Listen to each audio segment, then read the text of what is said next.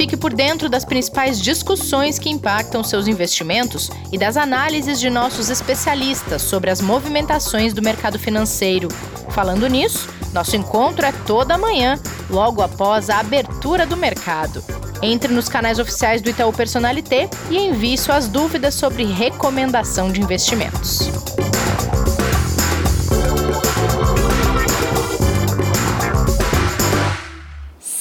Sextou no Investidor em Foco. Bem-vindas e bem-vindos ao episódio deste dia 5 de março de 2021.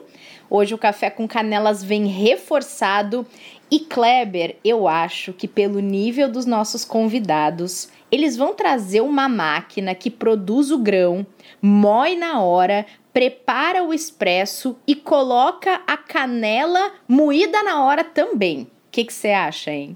Eu espero que ele não tome o café também, né, Rê? a gente Aí... quer tomar. É, é, pelo menos isso. Que bom. Bom dia, boa tarde, boa noite aos nossos ouvintes, nossos ouvintes. Mas realmente, o que o Pedrão trouxe para a gente é diferente e para alguns investidores com certeza já conhecem, né? Mas é, é algo que a gente pode falar que faz parte do futuro dos investimentos no mercado financeiro, sem dúvida.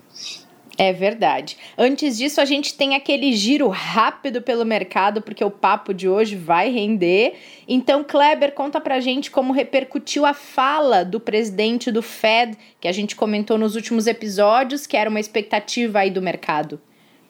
É, não repercutiu muito bem, é, mas na verdade o próprio mercado não vem conseguindo absorver de forma positiva é, quase que nada que venha porque ele realmente tem olhado mais para a questão técnica com o risco do aumento da inflação e da possibilidade de alta de juros, do que do posicionamento dos líderes mesmo dos bancos centrais, como, por exemplo, do Jerome Powell ontem. Né?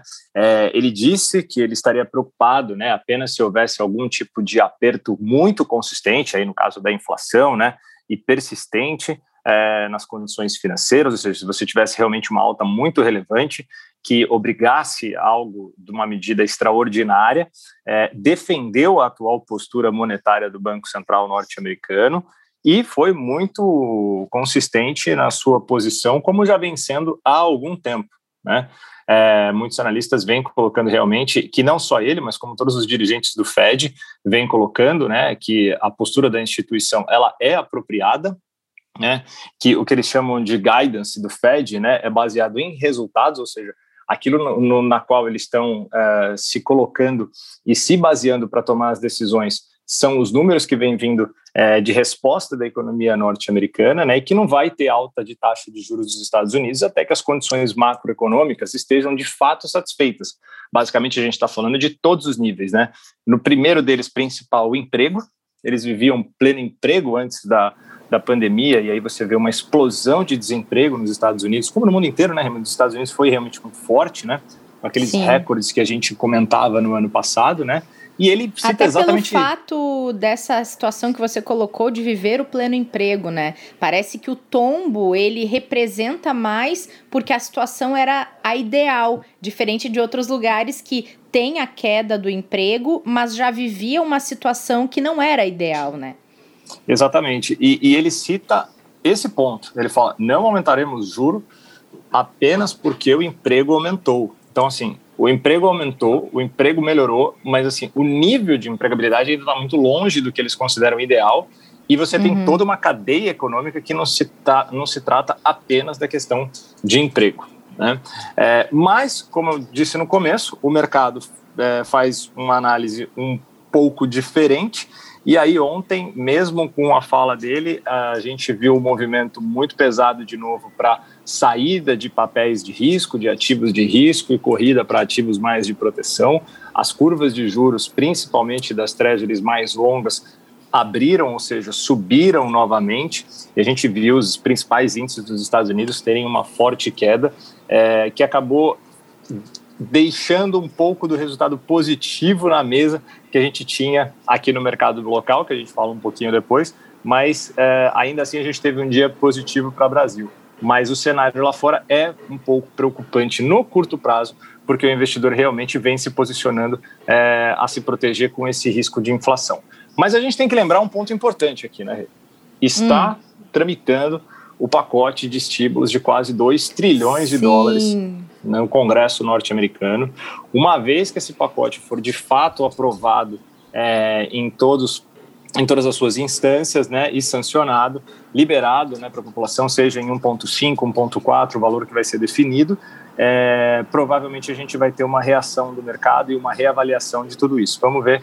E, obviamente, né, mesmo com uma demanda maior e uma pressão inflacionária, isso pode ter um outro balanço aí, né, de risco para a gente avaliar e esse cenário pode mudar um pouquinho. Vamos acompanhar. Combinado, Kleber. E por aqui saiu dados a respeito da produção industrial brasileira do mês de janeiro. Como eles vieram? Saiu agora há pouquinho, né, vieram em linha com o que era esperado né, pelo mercado. A produção industrial cresceu 0,4% em relação a dezembro, né, na série com que a gente coloca ali no IBGE com ajuste sazonal depois de nove meses é, de alta, o setor acumulou um crescimento de 42,3%, eliminando a perda de 27,1% registrada entre março e abril. Ou seja, a gente precisou de nove meses para recuperar dois meses de queda que a gente teve né, no nível mais é, difícil da série histórica por causa da pandemia. Né? Mesmo com esse comportamento positivo né, que a gente teve nos últimos meses, o setor industrial ainda tem 12,9% abaixo do nível recorde alcançado lá em maio de 2011, ou seja, a gente está 10 anos atrasado. Nossa, é mais ou menos, Kleber. Na prática, é mais ou menos isso que aconteceu do ponto de vista bem simples, né, de análise bem simples, só o número, só o quantitativo, a gente vai falar muito de quantitativo ainda, né? Bem é... simples, só 10 anos. Spoilerzinho, Quase né? nada. É, mas quando a gente olha só para o número que a gente tinha há 10 anos e que a gente tem hoje, então a gente teve uma grande regressão na parte industrial e, apesar de compreensível, é um número muito ruim, é um número muito negativo que a gente precisa de fato melhorar para toda a cadeia econômica, né? Porque a gente sabe o quanto a indústria, o quanto o parte industrial brasileiro é super importante para o Brasil, para a América Latina e até para a economia global como um todo, né? Com certeza. Quanto tempo vai levar para recuperar isso, hein? É, a gente vai ter, obviamente, muitas coisas a serem feitas né, na, na, na economia local é, para que isso consiga se recuperar numa velocidade maior, inclusive na parte sanitária de vacinação e de velocidade de imunização das pessoas também. É verdade. A gente só espera que recupere, né, Kleber? Com certeza. Vai. Mas, sem dúvida, vai ter um trabalho grande aí pela frente. E o mercado por aqui, Kleber, já dá para ter uma ideia de como vai fechar a semana? Então, Rê, como a gente comentou ontem, depois da aprovação né, da PEC do auxílio emergencial em segundo turno no Senado, lembrando que ela ainda vai para a Câmara dos Deputados, né, para apreciação e votação, ela passou sem destaques negativos, né, escapou de fatiamento e, e realmente manteve o respeito ao teto de gastos, foi super bem recebido e no momento que essa informação saiu, o Ibovespa chegou a atingir ali próximo de 114 mil pontos, é, com destaque positivo aos setores de bancos, ao próprio papel da Petrobras, só que também se beneficiou com o aumento do petróleo ontem, que chegou a bater alta de 4%, depois da reunião do OPEP avisar né, que os cortes de produção vão continuar. Só que depois da fala do Powell, né, com obviamente o impacto direto né, desse cenário mais negativo internacional, a gente teve uma queda dessa valorização local e aí a alta ficou um pouco mais modesta, mas ainda assim o Ibovespa fechou com 1,35 de alta, voltou para cima dos 112 mil pontos, né? quase 113 mil pontos ele fechou, e a gente tem uma perspectiva de fechar a semana positiva é, se a gente tiver uma sexta-feira um pouco mais calma, mas vai depender do resultado de empregos do payroll nos Estados Unidos, que vai sair daqui a pouco. Kleber, vamos lá tomar nosso café com canelas? Vamos lá, Rê. E hoje ele vem carregado de reforços, cheios de robôs aqui no nosso podcast. Pedrinho, você tá por aí? Como é que vai? Oi, Rê, oi, Clebão, tudo bem? Saudades. Tudo bem, Pedrinho. Nossa, se a gente for acumular todos os cafés que a gente tem que marcar quando terminar essa pandemia, meu Deus, você vai passar um mês tomando café, nós três aqui. com certeza, com certeza, é. Mas hoje. oi, oi, fala, Não, Clebão. Não, Pedrão, só ia te dar oi também. Falar que realmente a gente está com saudades aí, até porque é muito tempo que a gente não se vê, né? Só se fala aqui, vai ter que realmente ter um é. monte de é. café diário aí para a gente matar as saudades. Só que fiquei sabendo que você, como continua 2021 cada vez mais moderno no que você está trazendo aqui para gente, né? Sem dúvida. E o, e o cenário pede, né, Kleber? Infelizmente, a gente com retrocesso pede. enorme no cenário novamente, né? Parece que é, é, retrocedemos 12 meses para trás, né? É. é. É, uma pandemia retomando, a economia de novo sofrendo os impactos, um, um cenário só não tão volátil, porque depois que você passa uma vez por essa história, você começa a saber exatamente os efeitos que ela, que ela traz, né? Então, Verdade. os agentes econômicos começam a se comportar um pouco menos é, é, voláteis e, e, e, e, sem, sem é, direção dada, né?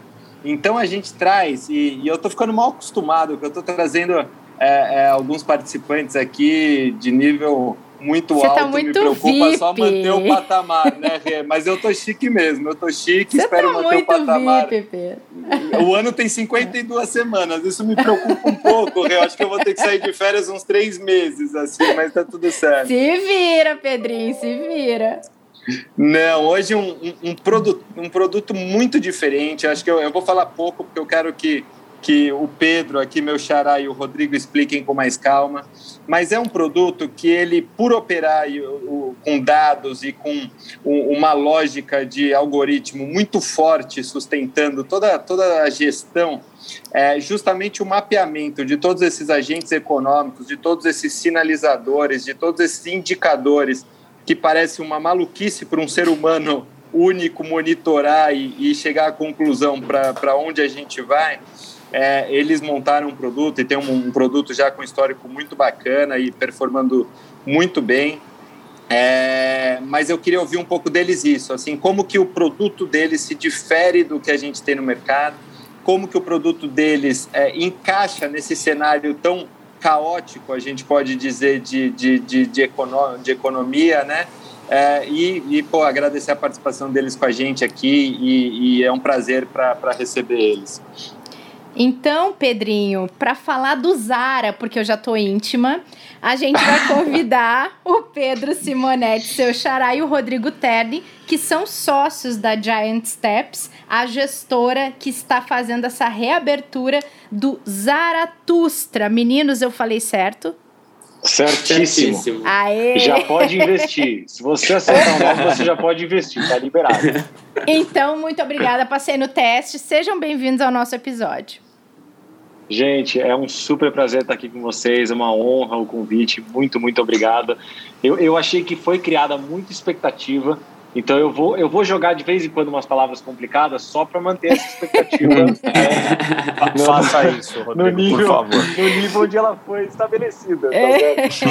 mas, mas, gente, é um super prazer, assim, como, como o Pedro falou e a Renata complementou, realmente, assim, a gente a gente traz o que possivelmente parece uma filosofia super diferente, super estranha, mas na verdade a gente né, dentro da Giant a gente enxerga isso simplesmente como uma evolução de um mercado que na nossa visão é, já ficou um pouco para trás, né, já ficou um pouco arcaico, que é realmente o, o, essa indústria de, de, gestão brasileira de recursos. Né? A gente percebe agora que essa indústria está começando a se mexer mas a gente acredita que isso demorou muito, porque na verdade assim, o mundo inteiro ele percebeu que e, e a tecnologia tava, ela veio para ajudar né, os seres humanos a tomar decisões melhores, a montar empresas melhores, empresas mais escaláveis, mais robustas, mais eficientes. É, e a indústria de gestão não é diferente. A indústria de gestão mundial passou por essa transformação ao longo dos últimos 30 anos e hoje ela é muito mais sólida e muito mais consistente justamente pelo uso de tecnologia. Então, quando a gente fala, pô, por que é tão diferente a Giant, né? O que é esse, essa proposta de valor que ninguém, que, que tem uma mística enorme por trás? Na verdade, não é, não é tão diferente assim, é simplesmente o uso de tecnologia aplicado ao processo de investimentos. Né? É simplesmente isso. Então, se vocês puderem sair daqui com, com essa ideia, é, eu acho que a gente já fez o, o, nosso trabalho de uma forma bem feita, porque é realmente só usar essa tecnologia, juntar a tecnologia com o que tem de melhor do ser humano para chegar possivelmente mais longe do que um ser humano sozinho é, faria. Né? Isso é o que, essa é a nossa proposta. E a gente começou a fazer isso pouco mais de 10 anos é, atrás, a gente estruturou essa empresa né, e a gente abriu o nosso primeiro fundo em março de 2012, então já faz bastante tempo que a gente está nessa estrada É, e até antes da gente começar o, o, podcast aqui, a gente estava conversando com a Renata e, e, brincando com o nome Zaratustra, né? É, e, e, aqui já, já aproveito para explicar o, Expli não, eu não falo mais nesse podcast enquanto vocês não explicarem da onde veio a ideia deste nome, porque ele teve que ganhar um apelido, né, meninos? Ele teve. Esse nome é muito difícil de falar, então a gente vai de Zara que fica mais fácil. Mas na verdade quem deu esse apelido, esse apelido, esse nome foi o, o, o meu sócio, o Jorge. É, ele é super culto, né? Ele, enfim, eu não, eu não, posso falar a idade aqui dele, senão ele, ele vai ficar muito bravo comigo. Mas digamos que ele está nessa estrada há bastante tempo. e, e, na época que a gente foi abrir a empresa, ele estava lendo um livro de Nietzsche que chamava Assim Falou Zaratustra. É, e, e, ele achou interessante nesse livro porque esse personagem ele, ele era um profeta e ele trazia uma filosofia nova. É, ele ia lá na montanha, recebia a filosofia e ele trazia essa filosofia para os seres humanos viverem e, e, enfim, se tornarem seres humanos melhores.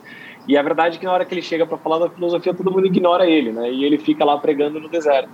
E quando a gente abriu a empresa, a gente se sentia muito que nem o Zaratustra, né? A gente, ia a gente trazia essa filosofia nova, né? Esse uso de tecnologia, a melhoria do processo, a maior robustez e tal.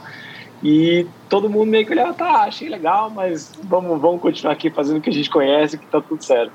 Então a gente acabou dando o nome de Zaratustra justamente em homenagem a esse personagem que, que pregava no deserto uma nova filosofia. E a, a boa notícia, digamos assim, é que agora as pessoas realmente perceberam que essa filosofia faz sentido. É, não só faz sentido para a indústria de gestão, mas faz sentido para qualquer indústria, é, em qualquer lugar do mundo.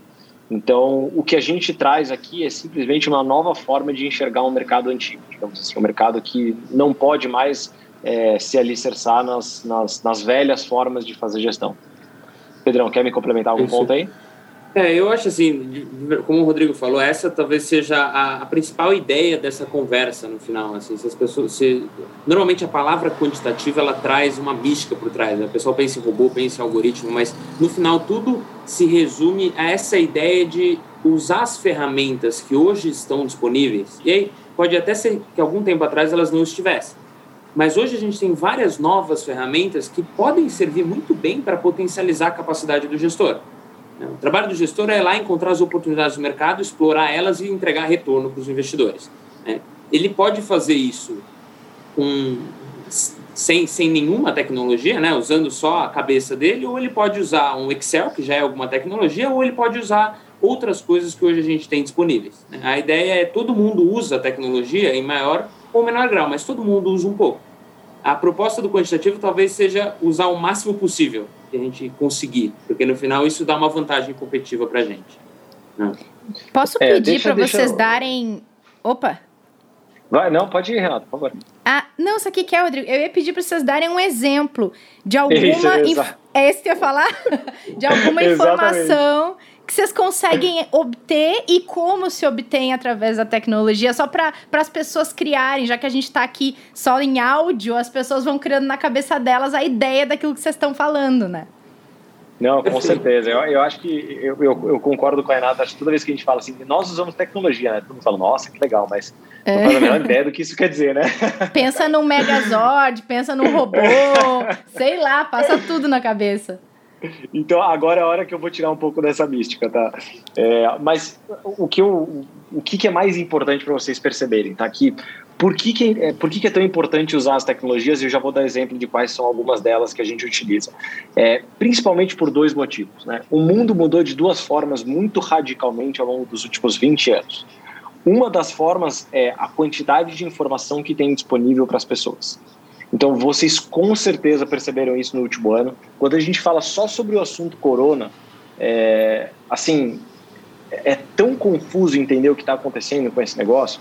Você acorda de manhã com aquele áudio do médico, gente, ferrou, tá, acabou tudo, esse, chegou uma cepa nova que vai dominar Aí você vai dormir, tem um vídeo de um hospital falando: olha, essa cepa nova acabou de ser curada com esse tipo de vertente que eu não entendo nada de medicina, tá? Então eu tô chutando qualquer coisa aqui. Uhum. Mas é tanta coisa, tanta informação de tantos meios diferentes, seja áudio, vídeo, notícia, imagem, Twitter, é, mídias sociais, e, e que você fica perdido no meio dessa informação e você não consegue mais tirar qualquer tipo de conclusão. E se você está pensando dessa forma, o gestor também está pensando da mesma forma. Né? O gestor de recursos de uma gestora qualquer também está perdido igual você, porque ele está sendo bombardeado da mesma forma que você está sendo bombardeado com informações. Então você, a tecnologia ela vem primeiramente para te ajudar a navegar esse mar de informações, né? a organizar essas informações e a tentar achar alguns tipos de anomalias ou, ou alguns tipos de padrões nessas informações. Né? O que, que eu quero dizer por isso? Pô, é, se você fosse olhar ali janeiro e fevereiro, é, o assunto coronavírus foi começando a ficar muito comentado em todas as mídias sociais, em todos os, em todos os motores de pesquisa que existem. E se você não estava ligado nisso, você não estava nem sabendo que isso estava acontecendo. Né? Você já vinha que isso já na, no, no, no, na Ásia, né? Isso já estava acontecendo já fazia um pouco mais de tempo. Isso já estava começando a crescer em mídias sociais e as pessoas que não estavam ligadas a isso mal estavam sabendo que esse negócio poderia atingir o Ocidente né, e como atingiria, que onda que seria esse negócio. Então, se você tem tecnologia suficiente para estar tá ligado nessas informações diferentes e estar tá navegando ao longo dessa quantidade gigantesca, identificando coisas que podem ser diferentes, você consegue tomar uma decisão muito mais rápida e muito mais inteligente do que uma pessoa que está simplesmente esperando essa informação chegar até ele, né, com toda essa confusão que chega. Então, e a tecnologia, né, as, as, várias tecnologias que a gente utiliza, a, a primeira parte delas é muito voltadas para você é, conseguir processar a informação, organizar a informação e tomar decisão em tempo hábil. Tá? Esse é um primeiro pacote de tecnologia, digamos assim. E só para dar alguns exemplos, tá? eu falei sobre mídias sociais, mas você pode, por exemplo, utilizar tecnologias para fazer reconhecimento facial de pessoas. Enquanto as pessoas estão conversando, você sabe quais são as emoções que ela está sentindo, se ela está mentindo, se ela está falando a verdade de acordo com o timbre de voz que ela tem. É, se as pessoas estão escrevendo uma notícia, você pode processar essa notícia em questão de milissegundos e entender se essa notícia é positiva ou negativa e como que ela vai impactar o mercado. Você pode utilizar drones né, para você equipar esses drones com sonares, identificar onde que os navios estão é, trafegando e que tipo de peso eles estão trafegando, ou seja, se é um navio cargueiro de petróleo, por exemplo, você pode identificar a densidade daquele navio em alto mar e, e perceber qual que vai ser a oferta de petróleo em outro lugar. Você pode localizar pessoas pelo, pela geolocalização do celular para ver quanto tempo ela, ela dura numa loja, se ela entra numa loja, fica 2 minutos, 5 minutos, 10 minutos, o que, que ela compra se ela vai querendo comprar alguma coisa de acordo com o histórico de pesquisa que ela tem na internet e ela acaba comprando outra, então qual o padrão de consumo que essa pessoa tem. E assim, exemplos como esse eu posso falar centenas, tá? porque e isso é todo um trabalho que a gente faz, a gente tem várias pessoas dedicadas a esse tipo de pesquisa para tentar identificar essas informações e tomar decisões melhores e mais rápidas. Fala, Pedro. Que legal. Até, até complementando, né, para não ficar assim, hoje a gente consegue é, usar muitas ferramentas que antes pareciam, pareciam coisa de ficção científica e hoje elas estão disponíveis para todo mundo. Mas antes disso, eu queria até. Eu vou fazer um paralelo com uma gestora tradicional, até para vocês entenderem aonde entram essas informações no nosso processo de, de, de gestão. Né? Pensem num gestor. De, aqui no Brasil, as gestoras macro costumam ser as mais famosas, então eu vou usar eles como exemplo. Pega, pega, pensa um gestor macro que vocês gostam. Normalmente é um cara que está há 20 ou 30 anos no mercado, já viu muita coisa, já sentiu muita coisa na pele, e aí ele usa tudo isso que ele viu, toda essa experiência dele, para bolar uma tese de investimento. Que pode ser alguma coisa na linha de, sei lá, no cenário de juro baixo, inflação controlada, moeda controlada, esse é um cenário bom para bolsa. Ok, parece que faz sentido economicamente. O que, que o gestor vai fazer? Ele vai sentar na frente do terminal dele, toda vez que esse padrão começar a acontecer no mercado, ele vai entrar comprando bolsa.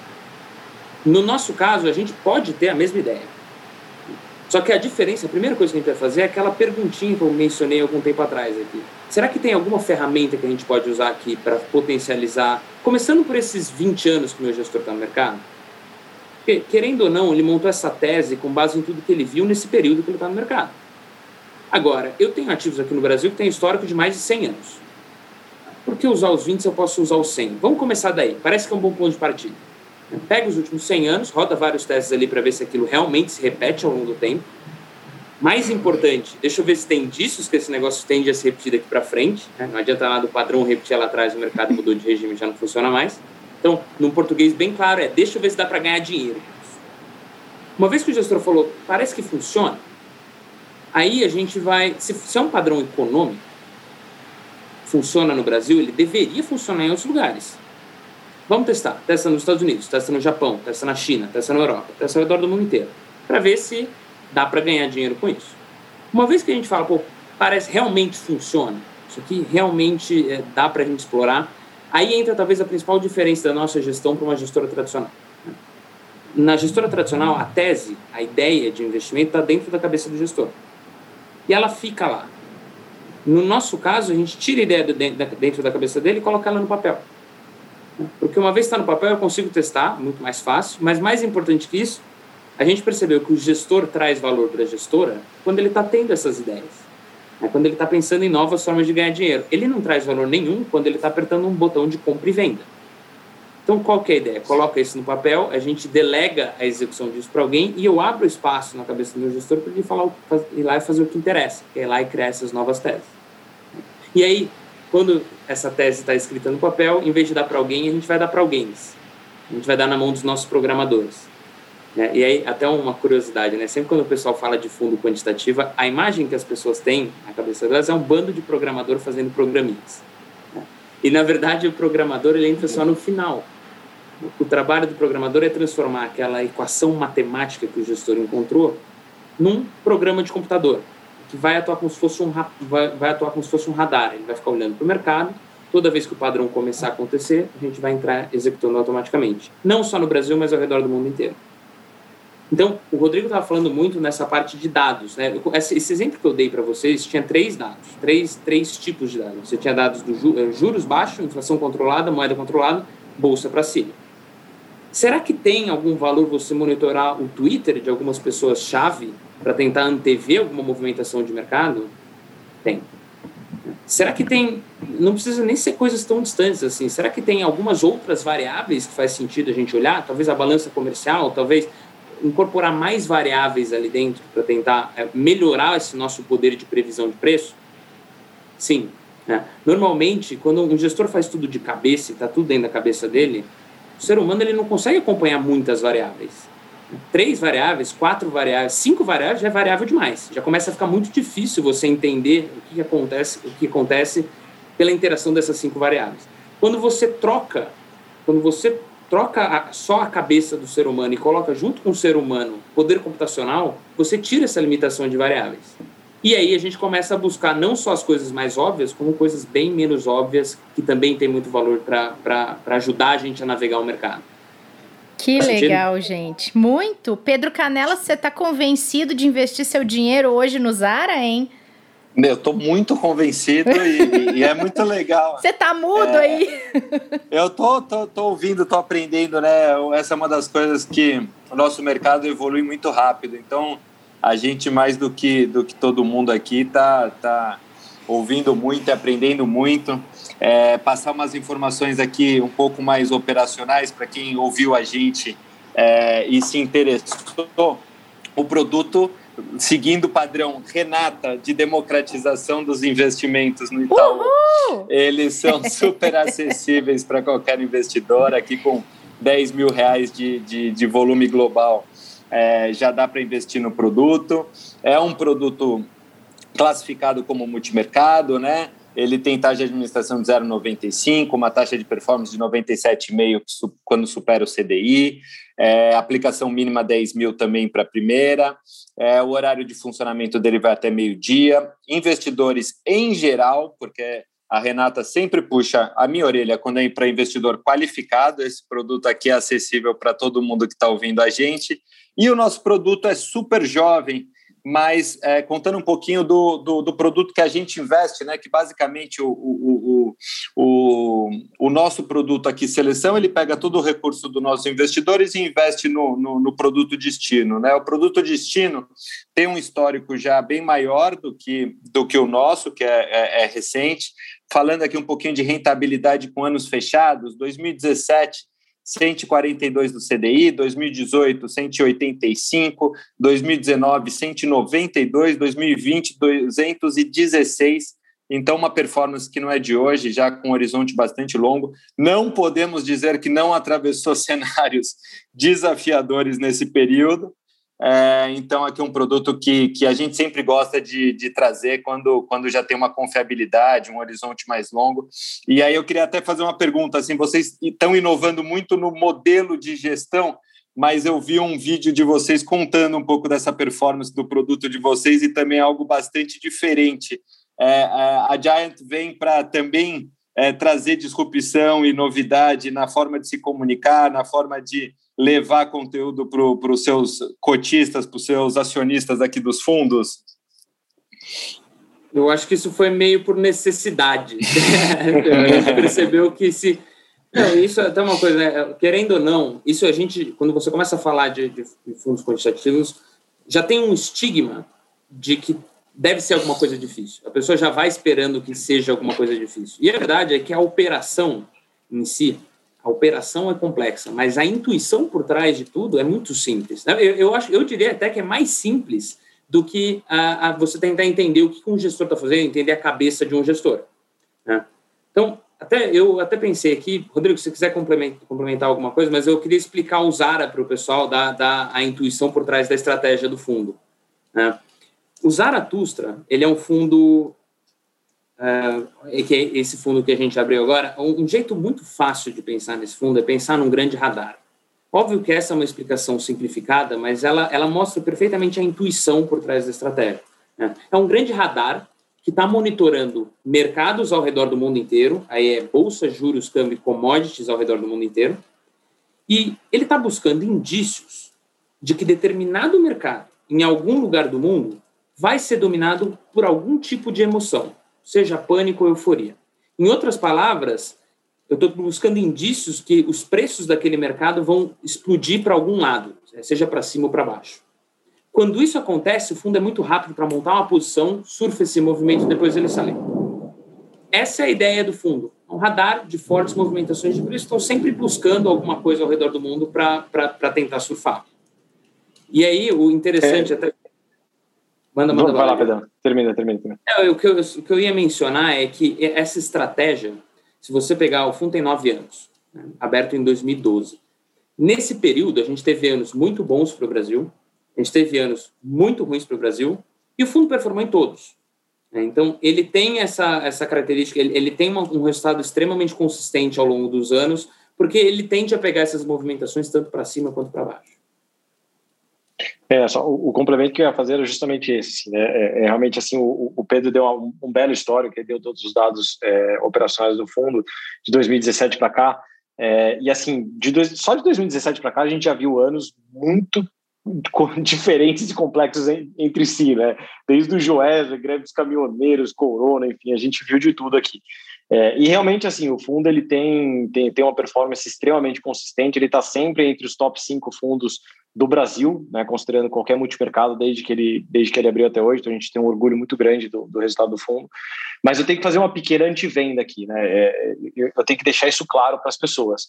É, ele é um fundo que, eu, eu, sempre digo, ele vai ser um dos melhores fundos da sua carteira, mas ele também vai ser um dos fundos mais chatos. É, ele passa muito tempo procurando essas oportunidades que não aparecem da noite para o dia. É, e, e, óbvio, toda vez que acontece alguma, qualquer movimentação, as pessoas ligam para a gente e falam: vocês pegaram essa? A gente fala: ah, essa a gente pegou, essa a gente não pegou. A gente não pega todas, né? a gente deve pegar as duas ou três no ano, são poucas. Mas normalmente é o suficiente para dar um excelente resultado ao longo do ano. Então, se você for investir no Zaratustra, você tem que obrigatoriamente ter uma cabeça de longo prazo. E se você tiver disposto a ficar 24, 36 meses nesse fundo, é, a probabilidade de você ter um resultado ruim é muito pequena. A gente fez um gráfico interessante uma vez, onde a gente pegava uma janela de 24 meses e a gente ia rodando ela ao longo do tempo. Então, se uma pessoa nova tivesse entrado a cada dia que passou dos últimos oito anos e ficasse 24 meses, quantos por cento dessas pessoas teriam um resultado acima do CDI? E a verdade é que ao longo dos últimos nove anos, a gente teve, se não me engano, foram sete dias onde a pessoa teve o resultado abaixo do CDI. Né? Então, isso mostra que, assim, se você estiver disposto a ficar 24 meses, 36 nem se fala, mas se você estiver disposto a ficar 24 meses, a chance de você ter um resultado ruim é muito pequena. Agora, se você entrar e, e esperar seis, oito, seis meses, oito meses, 12 meses, a chance já é muito maior de que você pode ter um resultado ruim ao longo do caminho.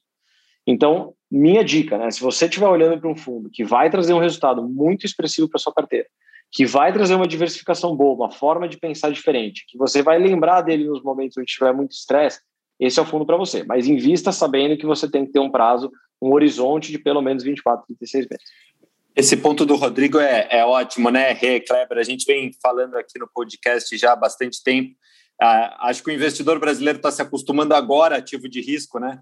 É, é, nada como navegar em CDIs de 20, 18, 15, 14%, você não tinha de fato o porquê correr grandes riscos na carteira, né? Então a gente vem falando isso, acho que o ponto do Rodrigo é ótimo vale não só para esse produto, mas a gente sempre fala aqui para todo e qualquer ativo de risco, horizonte é, é o segredo. A gente vai precisar se acostumar e deixar uma carteira de investimento que nos permita é, esperar esses períodos mais longos para ter retornos realmente é, acima do, do mercado, acima do CDI, né? E, e, até a cotização mostra um pouco isso, né? A gente sempre vem falando, é um resgate com D mais 30 nesse fundo, com crédito depois de mais três dias úteis, com, depois de correr esses 30 dias, e isso mostra que, de fato, não é um produto para quem quer no dia seguinte ou no intraday é, é algum dinheiro para pagar a conta ali de giro do mês, né? Realmente é um, é um produto aqui para um período mais longo.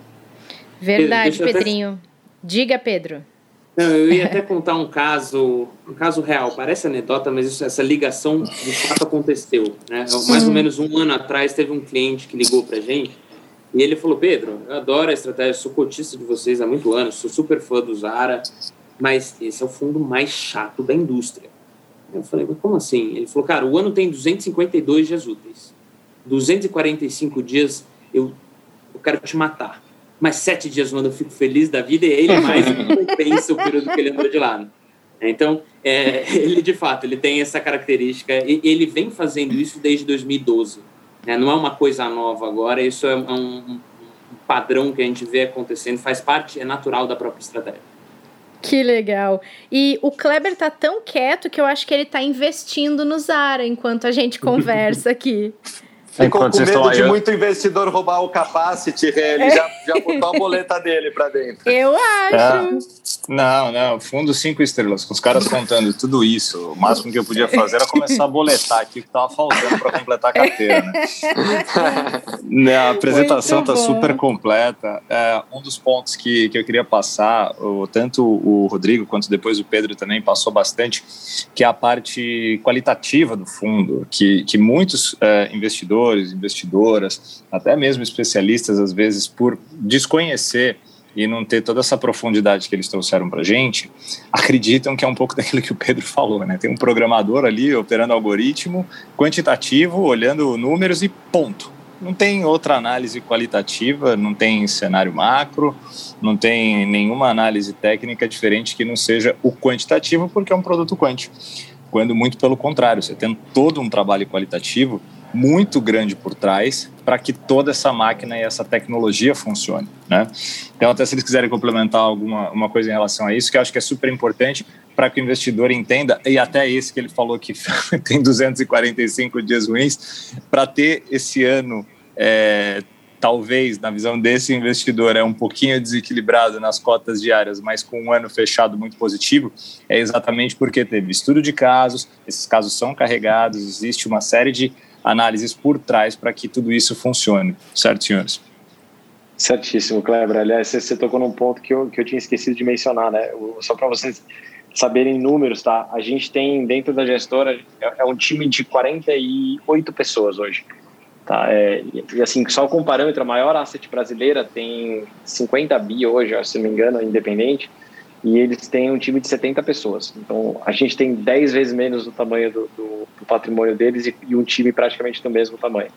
É, isso porque, assim, a gente, a gente entende que o tipo de tecnologia que a gente trabalha é, e a profundidade matemática e acadêmica que a gente usa é, realmente necessita de um time que seja ultra capacitado é, e que a gente esteja preparado para conseguir levar essa asset, que a gente é extremamente ambicioso, né? a gente quer ser uma das maiores assets do Brasil, é, e a gente já está se preparando para isso já faz cinco anos. Né? Então, é por isso que a gente estruturou esse time.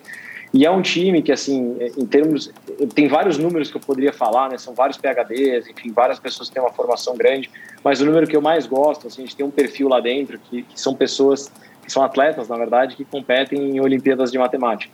Né? E, e isso para nós é super importante porque é, é, é, um, é, um, tipo de conhecimento que a gente usa muito lá dentro. Né? E só para vocês terem uma ideia, em termos de medalhas, a gente tem de medalhas de ouro somente em Olimpíadas internacionais, são 29 medalhas que as pessoas têm lá dentro. Isso sem considerar a medalha de prata e bronze, que aí eu acho que passa de 100. Então, assim, é um time que a gente montou, que eu tenho muito orgulho do, do, do que a gente conseguiu fazer lá dentro. É um time que cresce muito. Né? Ao longo do ano passado, a gente contratou quase 20 pessoas e esse ano a gente espera contratar mais 30 pessoas. Né? Então, esse é o tipo de investimento pesado que a gente faz para estar tá à frente do nosso tempo, para estar tá na fronteira do conhecimento em termos de, de tecnologia e matemática e para a gente realmente conseguir continuar a dar esses resultados que a gente vem dando ao longo dos anos. Então, Muito legal, eu, eu sugeriria uma mudança. Né? Normalmente, quando o pessoal pensa em fundo quantitativo, a imagem que vem na cabeça das pessoas é o Terminator, né? um robô que usa inteligência artificial para escolher o que ele vai comprar e vender no mercado. Ele está desenvolvendo uma consciência ali. Sempre tem um final dramático no negócio, né? Sempre ele vai estar tá desenvolvendo consciência e ele vai dominar o mundo. Ou ele vai estar tá desenvolvendo consciência e ele vai acabar com o meu patrimônio. Eu, vou, eu sugiro a gente trocar isso por talvez a gente seja mais parecido com o Homem de Ferro você tem um nerd ali dentro que criou aquela armadura, usa a tecnologia para tentar ter algum poten alguma, alguma vantagem competitiva, mas são as pessoas que estão ali dentro. Né? A gente é uma empresa de capital humano, como qualquer, qualquer gestora, é uma empresa de capital humano e, a gente, talvez mais ainda. Você se, se colocou como Robert Downey Jr., então? É isso, é isso só pra eu entender, sou assim. igual, foi isso que eu queria dizer. Não, tá bom, não, beleza. Não, não, e, não e assim, não tinha, não tinha ninguém melhor para exemplificar isso que o Tony Stark, realmente, como investidor. E a gente deixar claro aqui que tanto fãs da Marvel quanto da DC podem investir, tá? Não é só os fãs da Marvel, não, apesar do exemplo, certo, Pedrão? Mas excelente exemplo, cara, excelente exemplo. Muito bom. Meninos, muito bom, viu? Olha, que baita, hein, Pedrinho? Quero ver quem vai trazer na próxima, depois dessa aula aí, ó. Então, Sua régua tá subindo férias, né? muito né? rápido, Pedrinho. Eu saio de férias, volto só em junho agora. muito Não, vamos bom. lá. Pedro por um, segundo eu achei que era, por um segundo eu achei que era verdade. Isso eu até engasguei aqui. Falei, não é, é possível. Me deu até é um RH, na espinha aqui. Qual é esse RH do Pedrão aí que eu quero fazer parte também? Viu? Vou contratar. É Pedro e Rodrigo, obrigada. Foi um grande prazer para a gente ter vocês aqui. Foi super legal Foi conhecer mesmo. um pouco. É, é uma mentalidade que para muita gente é nova, mas apesar de quem já conhece, sempre é super curioso e super rico da gente aprender um pouquinho. Então, voltem mais vezes e sucesso com essa reabertura do Zara, gente, para os íntimos. É isso. Obrigado, Renata. Obrigado, Kleber. Valeu, Pedrinho. Foi um, foi um prazer enorme estar aqui. Sempre que vocês convidarem, estaremos aí de novo. Valeu, é aí, prazer, valeu, pessoal. Parabéns um pelo prazer. trabalho, Pedro. Rodrigo, parabéns pelo trabalho, meu. Valeu, gente. Parabéns Obrigada, mesmo. Obrigado gente. mais uma vez, pessoal. Um abração. Outro para vocês. E Pedro Canelas, você tem pouco tempo para sua dica de entretenimento, porque a gente comeu todo o nosso episódio dedicando ao nosso amigo Zara. Não, vamos lá, porque hoje o papo é cabeça, então a dica também tinha que ser cabeça. É cabeça, é, entendi. É cabeça, é, é, é Tenet, quem não viu ainda, é um filme de ação. Antes de falar do filme, acho que é importante falar do diretor do filme, que é o Christopher Nolan. Quem já viu algum filme dele e não gostou, já não assista esse, porque segue mais ou menos a linha de atuação dele é, ele continua sendo bastante provocativo, bastante é, é, é, diferente as narrativas dele. Não é um filme que você vai se jogar no sofá. Sabe aquele filme que você vai ver 11 e meia da noite que você tá morto, que você só quer dar aquela relaxada antes de dormir?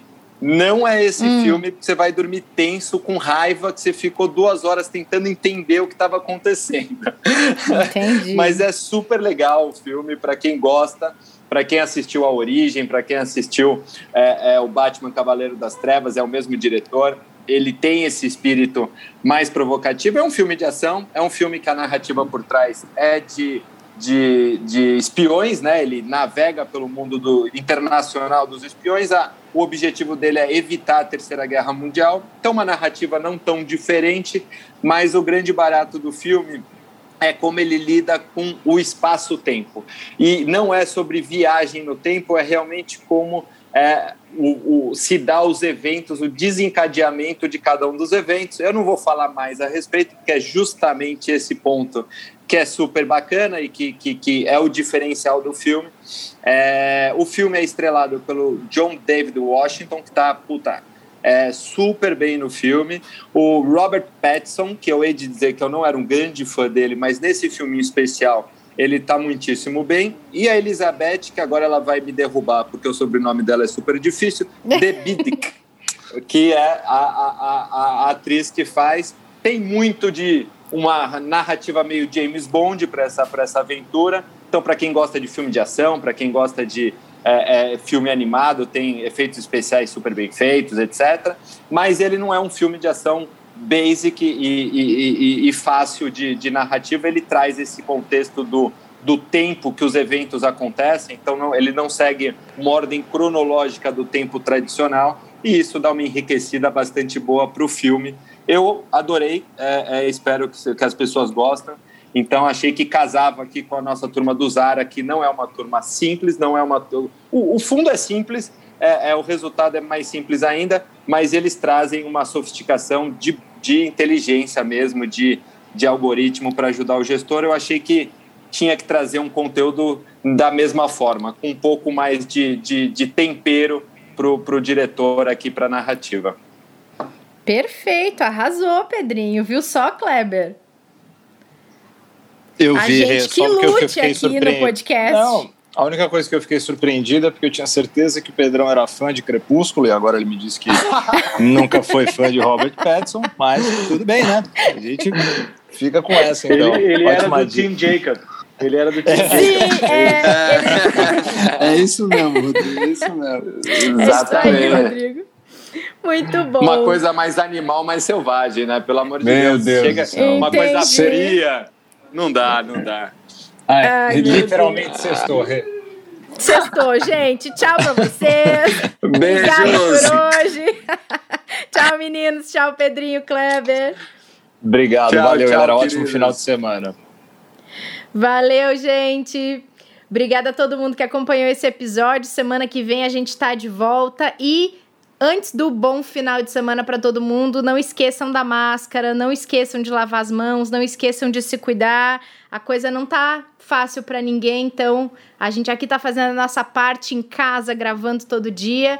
Fica a dica para vocês fazerem de vocês também, tenham responsabilidade e até semana que vem no próximo episódio. Fique por dentro das principais discussões que impactam seus investimentos e das análises de nossos especialistas sobre as movimentações do mercado financeiro. Falando nisso, nosso encontro é toda manhã, logo após a abertura do mercado. Entre nos canais oficiais do Itaú Personalité e envie suas dúvidas sobre recomendação de investimentos.